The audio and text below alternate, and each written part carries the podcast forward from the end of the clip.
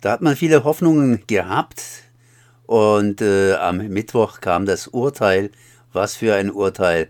Eigentlich überhaupt kein Urteil, sondern Stuttgart 21, das Brandschutzkonzept bleibt weiterhin ungeprüft.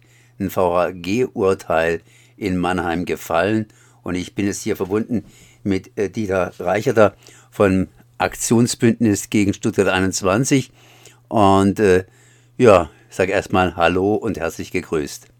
Ja, hallo und ich bedanke mich für die Rückfrage, weil ich sehr gern etwas berichten möchte zu der Verhandlung und dem Urteil. Was, was ist denn da überhaupt passiert? Ich meine, am Anfang, das heißt, die erste Presseerklärung klang sehr, sehr optimistisch und jetzt äh, habe ich irgendwie das Gefühl, ähm, nichts bei rausgekommen. Ja, das ist äh, das Schlimme, weil äh, wir ja erreichen wollten, dass tatsächlich über Brandschutz und Rettungskonzept, das muss man immer beides betonen, weil es geht ja darum, wenn ein Zug brennt im Tunnel, müssen ja die Menschen gerettet werden und das muss ja irgendwie organisiert sein. Und weil uns eben da wirklich gravierende Mängel in diesem Konzept aufgefallen sind, hatten wir versucht, das jetzt bei Gericht klären zu lassen. Ich will auch gerne äh, vorab sagen, wir haben wirklich jahrelang probiert mit allen möglichen Behörden und mit der, zunächst natürlich mit der Bahn, dann mit dem Eisenbahnbundesamt, Regierungspräsidium, Verkehrsminister und was es alles gibt, Innenminister, immer versucht, das zu klären und Vorschläge zu machen.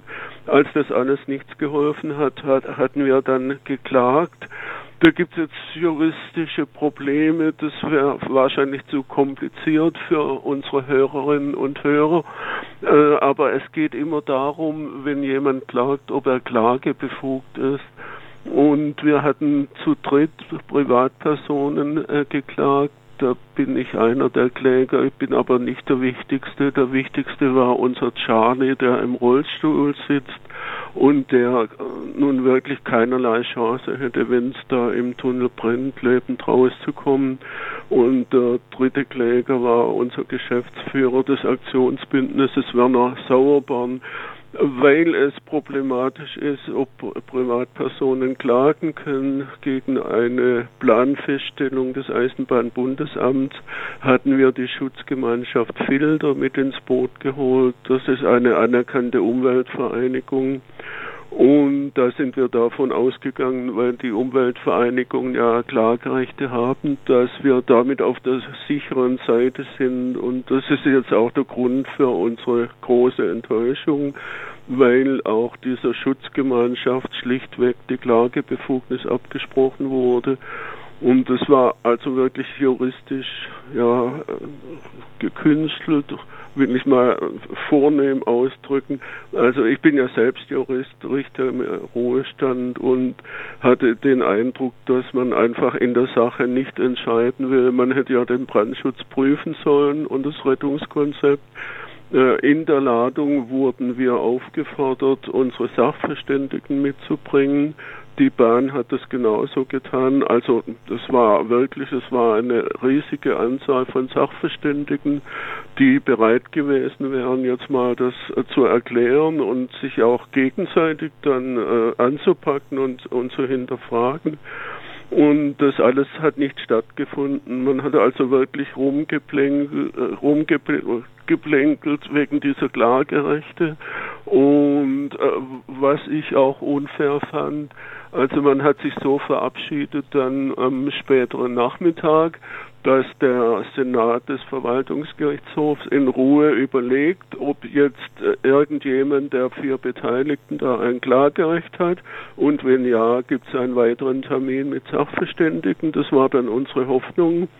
Und wenn nein, äh, wurde angekündigt, äh, dass dann am Donnerstag, das war also morgen, dann das Urteil bekannt gegeben wird. Äh, nachdem, wie es jetzt aussieht, das Urteil wurde nämlich noch am Tag der Verhandlung, also am Dienstag, gefällt. Wir haben es heute schriftlich bekommen, allerdings ohne Begründung, aber diesen sogenannten Urteilstenor. Äh, da sieht es ja so aus, dass das Urteil eigentlich schon feststand, dass man nicht mehr großartig beraten hat, sondern jetzt einfach damit Ruhe im Saal blieb, so getan hat, als wolle man sich das noch überlegen. Und das ist eigentlich das, was mir jetzt auch als Kollege, wenn ich es so sagen darf, als Kollege nicht gefällt, dass man einfach äh, gescheut hat, ein klares Wort zu sprechen im Gerichtssaal. Ja, das war also vom Ergebnis her, wie gesagt, äh, hat der Senat jetzt überhaupt keinerlei Kontrolle ausgeübt, ob der Brandschutz und das Rettungskonzept funktionieren. Äh, wir wissen, dass er nicht funktioniert und das ist das, was uns so frustriert. Äh, ja. heu heute für die Pressemitteilung habe ich jetzt nochmal die Fakten ganz kurz zusammengestellt und hochgerechnet. Also wenn es blöd läuft in diesem langen Filtertunnel, der ist fast zehn Kilometer lang, äh, können gleichzeitig drei Züge in eine in einer Richtung fahren. Die neuen Züge, die da eingesetzt werden, da passen äh, gut 3600 Menschen rein, also mal drei sind wir bei über 11.000 Menschen. Und wenn da was passiert, die müssen alle äh, evakuiert werden aus dem Tunnel, wenn da tödliche Rauchgase sich ausbreiten. Das ist halt eine Katastrophe. Und ich finde, das hätte man einfach prüfen müssen. Ja, das heißt, das hätte man einfach prüfen müssen. Jetzt aber nochmal ganz zurück, ein bisschen zum Anfang. Die Klage wurde ja im Prinzip abgewiesen, weil niemand klageberechtigt war. Ist das so richtig? Ja, das ist richtig, ja. Und diese Sache, die äh, ist eine Sache, das heißt, da klagen ein paar Leute und dann stellt das Gericht fest, die sind gar nicht klageberechtigt. Allerdings dazu brauche ich doch keine Fachleute, die sich mit dem Brandschutz an sich beschäftigen, sondern das wäre ja eine Sache gewesen, die man schlicht und ergreifend schon vorab sozusagen am Schreibtisch hätte erledigen können, um das Ganze abzuweisen. Da muss man doch nicht hingehen und sagen, Bundesbahn bzw. Bahn ähm, und Aktionsbündnis, fahrt mal eure Fachleute auf und bringt die alle mal her, um dann zu erfahren, dass man gar nicht klageberechtigt ist. Ja, das ist ja genau das Problem, äh, weil ich, äh, wie gesagt, bin ja selbst Jurist und äh, deshalb hatte ich natürlich unseren Beteiligten gesagt, also wenn Sachverständige da geladen sind, dann kommen die auch zu Wort und dann können wir einmal das ausbreiten, was, was wir davon halten und die andere Seite auch, das muss man ja sehen, das sind ja hochbezahlte Leute auf der Bahn, die da waren und in der Tat, genau wie Sie sagen, also man hätte wirklich dann einen Termin, am Schreibtisch wäre es nicht gegangen, aber einen Termin machen können, wo es nur um die Klageberechtigung geht. Und dann hätte man sich diesen großen Aufwand und, und auch die Hoffnungen, die da bestanden haben, das hätte man sich alles sparen können. Und ja, das mit der Klagebefugnis äh, kann ich vielleicht ganz kurz noch erklären. Es geht eigentlich darum, dass natürlich nicht Hinz und Kunz klagt gegen alles. Das steht dahinter, dass die Klagerechte eingeschränkt sind. Das ist auch in Ordnung. Aber wenn halt Menschen direkt betroffen sind, also wie unser Rollstuhlfahrer, der keinerlei Chancen hat, dann muss man einfach sagen, das Gewicht äh, der Grundrechte aus unserer Verfassung ist halt so hoch, dass äh, Leib und Leben geschützt wird, auch von diesen äh, Bahnpassagieren, dass man das nachprüfen lassen muss. Äh, wenn die Behörden ihre Aufgaben erfüllt hätten, ich habe es ja vorher erwähnt, dann wäre es ja auch gut, dann könnte man sagen, die haben das abgewogen und geprüft und äh, festgestellt, dass dieses Konzept äh, funktioniert, aber das ist halt alles nicht so und da steht man total hilflos als Einzelner da. Und ich finde, das ist halt auch schlecht für das Vertrauen in, in, den Rechtsstaat und auch in unsere Demokratie natürlich. Vielleicht äh, darf ich gleich noch sagen, wir lassen das natürlich nicht auf sich beruhen. Wir müssen jetzt die schriftlichen Urteilsgründe abwarten. Da gibt es keine Frist. Das kann also Wochen oder Monate dauern. Und zu allem Überfluss haben die Richter noch einen Riegel vorgeschoben, indem sie die Revision für nicht zulässig erklärt haben. Das heißt, wir müssen uns jetzt erst gegen diese Entscheidung beschweren, damit wir überhaupt die Möglichkeit bekommen, Revision zum Bundesverwaltungsgericht einzulegen. Das ist die erste Hürde. Das nächste ist, wenn die Revision angenommen wird, dann muss das Bundesverwaltungsgericht entscheiden, aber das dauert ja alles Jahre. Und je nachdem, was da rauskommt, können wir erst anschließend dann eine Verfassungsbeschwerde einlegen. Wenn wirklich die Grundrechte da verletzt werden, dann entscheidet das Bundesverfassungsgericht. Das haben wir bereits besprochen, dass wir das tun, wenn wir vorher keinen Erfolg haben. Aber es dauert halt echt lange natürlich. Da gibt es bei mir eigentlich nur noch zwei Fragen. Die eine Frage, wer hätte denn überhaupt normalerweise Klagerecht in diesem Fall? Ja, das ist ganz einfach. Äh, das Klagerecht hätte das Land Baden-Württemberg und äh, ja, zum Beispiel auch die Stadt Stuttgart, die da betroffen ist. Äh, überhaupt, man muss ja mal überlegen, dass ja die Feuerwehren da reingeschickt werden.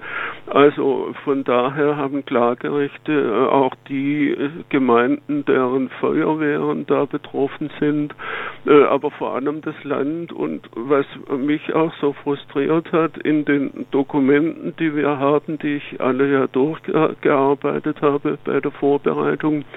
In den Dokumenten des Regierungspräsidiums zum Beispiel steht ganz klar drin, dass die nicht einverstanden waren mit diesem Konzept und alles Mögliche gefordert haben, was nicht erfüllt wurde. Und da hätte man schon erwarten müssen, dass das Land dann klar gegen diesen Beschluss, der stammt ja vom Eisenbahnbundesamt, aber das Land lässt seine Bürgerinnen und Bürger und auch die Rettungsdienste und Feuerwehren, lässt sie einfach im Regen stehen, in der Hoffnung, dass nichts passiert. Naja, das Land ist ja im Prinzip mit Bauherr, das heißt, äh, das Land und die Stadt, die zahlen ja auch. Ja, richtig. Und deshalb ist nur das Interesse da, dass das Projekt zu Ende gebaut wird und in Betrieb geht. Und deshalb hat speziell das Land, aber auch die Stadt Stuttgart haben kein Interesse, dass das irgendwie aufgehalten wird weil wenn das Gericht jetzt festgestellt hätte, dass dieses Konzept nicht funktioniert, hätte man ja baulich was machen müssen. Es geht ja um die baulichen Gegebenheiten, also die Fluchtwege sind eben zu schmal zum Beispiel und die Abstände, wo man überhaupt fliehen kann in, den, in die zweite Tunnelröhre, äh, die Abstände von 500 Metern sind zu groß. Man hätte also weitere Querschläge zum Beispiel anbringen müssen. Am besten wäre es sogar eine dritte Röhre als Rettungsröhre, aber das wäre ja ein immenser Aufwand jetzt und da hat äh, niemand Interesse, das jetzt noch umzusetzen. Die zweite Frage ist im Grunde genommen eine Anschlussfrage. Das heißt, äh, habe ich richtig gehört, das dauert jetzt Jahre und nochmals Jahre, bis da irgendwas juristisch überhaupt äh, in Gang kommen kann. Und äh, der, das Ende des Bauprojekts ist im Prinzip nur noch Jahre entfernt. Ja, also die Verwaltungsgerichtsverfahren, die dauern einfach sehr lange. Also um es kurz zu erklären, ich hatte geklagt gegen das Staatsministerium, da ging es um Einsichtnahme in Unterlagen. Das Verfahren hat dann fast zehn Jahre gedauert, war bis hin beim Europäischen Gerichtshof. Ich habe Recht bekommen und die Dokumente konnte ich inzwischen einsehen, aber das sind die Zeiträume, mit denen man rechnen muss. Und das ist natürlich eine Katastrophe, weil das konkret bedeutet, dass wir wahrscheinlich das nicht schaffen, dass ein Gericht das noch vor Inbetriebnahme äh, dieser Strecke, es geht ja um die Tunnel, äh, äh, vorher noch prüft. Das heißt, wir müssen befürchten, dass das Ganze in Betrieb genommen wird da muss es allerdings eine Inbetriebnahmegenehmigung geben, wo das alles äh, zumindest auf dem Papier überprüft werden muss, ob es funktioniert. Und das wäre dann der nächste Ansatz, wo es eine Klagemöglichkeit gibt. Allerdings äh, wo wieder nicht für uns einzelne Bürger, aber wir müssten dann einfach mit einer Umweltvereinigung äh, das machen, die von der Satzung her das auch eindeutig drin hat, dass sie da klagen kann in solchen Fällen. Das wäre also unsere Marschroute, dass wir dann juristisch vorgehen gegen die Inbetriebnahme. Was passiert, wenn irgendwas passiert? Wer ist denn dafür verantwortlich? Da gäbe es Tote, mal ganz äh, kalt gefragt. Da gibt es äh, Verletzte, da gibt es ja sehr viel Leid. Wer wäre denn dafür verantwortlich, wenn das Ganze gebaut wird und tatsächlich dieser Brandschutz äh, ja, man eigentlich Brandschutz haben müsste, weil irgendwas passiert. Ja, ja, das wissen wir ja leider auch aus den großen Katastrophen, dass da niemand so recht zur Verantwortung dann gezogen wurde. Also ich möchte mich an diesen, äh, dieses Bahnunglück bei Eschede erinnern mit 100 Toten, wo dann niemand wirklich zur Rechenschaft gezogen wurde, weil die Verantwortlichkeit ist ja immer geteilt. Also rein theoretisch wäre natürlich zum Beispiel verantwortlich die Person beim Eisenbahnbundesamt, die das genehmigt hat, und dann äh, Sachverständige, die da irgendwelche Gutachten erstellt haben, dass das funktioniert möglicherweise auch die Menschen, die das gebaut haben, dabei vielleicht Fehler gemacht haben. Also es ist eigentlich eine unendliche Kette und da sind die Staatsanwaltschaften in der Regel und auch die Strafgerichte dann überfordert, im Nachhinein das alles überhaupt noch zu klären.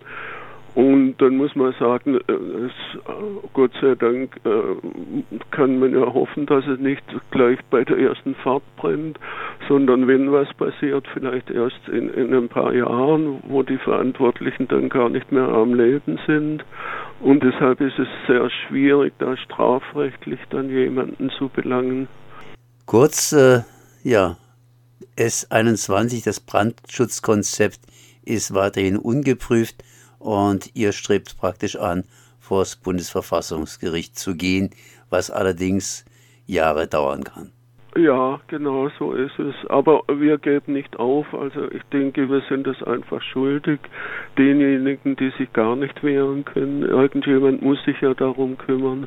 Herr Dieter Reicher, der Sprecher des Aktionsbündnisses gegen Stuttgart 21, ich danke mal für dieses Gespräch. Ich bedanke mich auch.